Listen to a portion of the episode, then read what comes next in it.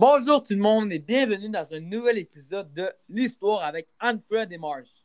Aujourd'hui, nous avons deux invités très spéciaux qui sont venus répondre à vos questions que vous leur avez posées sur notre site internet Anne-Fred et Mars.com. Nos invités du jour sont venus nous parler d'un sujet très intéressant, la guerre des étoiles. Donc tout le monde, voici Elisa Lacombe, une historienne diplômée de l'université McGill, et Irina Nistor, une descendante de Ronald Reagan, ancien président des États-Unis. Bonjour les filles! Salut! Salut!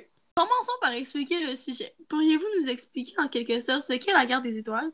Enfin, on lui donne le nom de guerre, mais n'en est pas une du tout. La guerre des étoiles s'est déroulée dans le temps de la guerre froide qui s'est déroulée de 1947 à 1971. En résumé, l'URSS avait menacé les États-Unis d'une attaque nucléaire, donc le président américain, qui, dans le temps, se trouvait à être Ronald Reagan, a réagi en préparant un plan qui se disait plutôt irréaliste.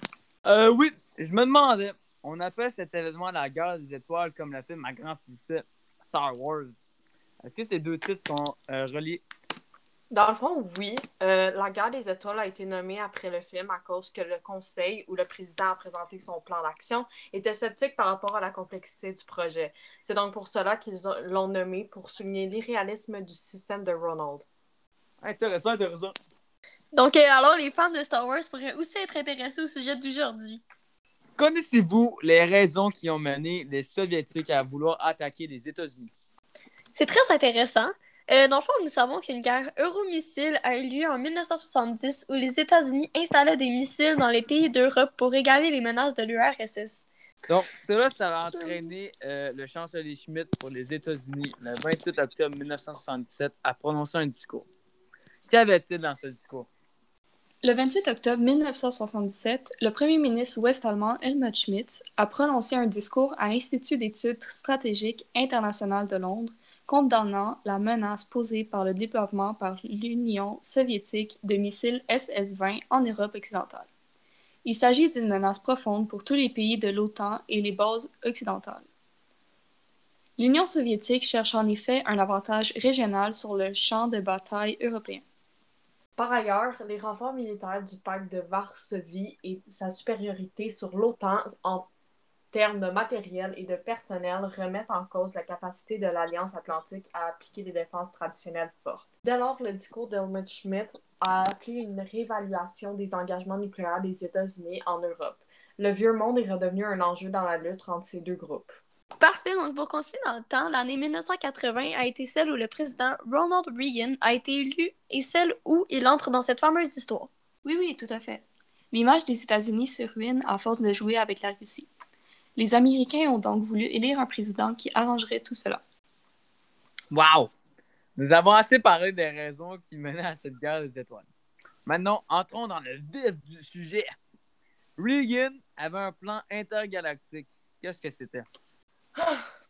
En gros, le plan de Reagan était d'envoyer dans l'espace un satellite qui allait jouer pour rôle d'un bouclier qui rendrait les bombes nucléaires de l'URSS obsolètes. Et vous avez dit que le conseil auquel ce projet a été présenté n'était pas d'accord. Pourquoi? Car c'était très irréaliste et trop difficile à installer. Le projet ne s'est finalement jamais concrétisé. Parfait. Pour finir le tout, nous voudrions parler de la deuxième partie de son plan. De quoi s'agissait-il? En effet, il souhaitait que l'Arabie saoudite inonde le marché avec son pétrole pour faire diminuer les prix. Pour ce faire, les États-Unis ont convaincu l'Arabie saoudite de faire compétition avec la Russie, puisque les deux pays travaillaient côte à côte. Et en quoi cela allait-il aider à combattre les Soviétiques? Eh bien, diminuer le prix du pétrole ferait mal aux Soviétiques puisqu'ils dépendent de ce domaine pour leur économie. Donc, le plan était de toucher. Très bien, finalement, parlons de la troisième et dernière phase de son plan, soit coincer l'URSS dans un conflit que les États-Unis étaient sûrs de gagner.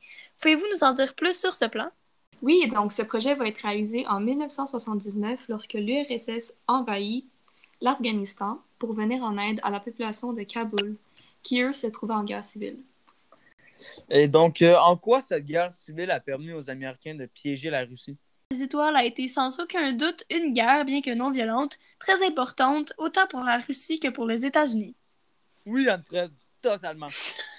J'aimerais aussi rajouter que je ne connaissais pas du tout les personnages importants de ces conflits, tels que Ronald Reagan, entre autres. Donc, merci beaucoup pour ça. Civil, puisqu'il voulait affaiblir les troupes de la Russie et en avoir un avantage numérique. Les États-Unis et d'autres nations occidentales ont aussi provenu de l'aide avec une contribution militaire au régime taliban pour contrer l'URSS et Kaboul. Les États-Unis avaient en quelque sorte pris avantage de cette guerre. Merci beaucoup Irina et Elisa pour nous en avoir appris plus sur cette guerre, entre guillemets. Nous en retiendrons que la guerre... N'oubliez pas que si vous avez des questions à nous poser, vous pouvez toujours les poser sur notre site internet anfredetmars.com. Merci! On vous remercie encore d'avoir écouté ce podcast et aussi merci beaucoup à Elisa et Irina d'avoir offert de leur temps pour venir parler de ce sujet très intéressant avec nous.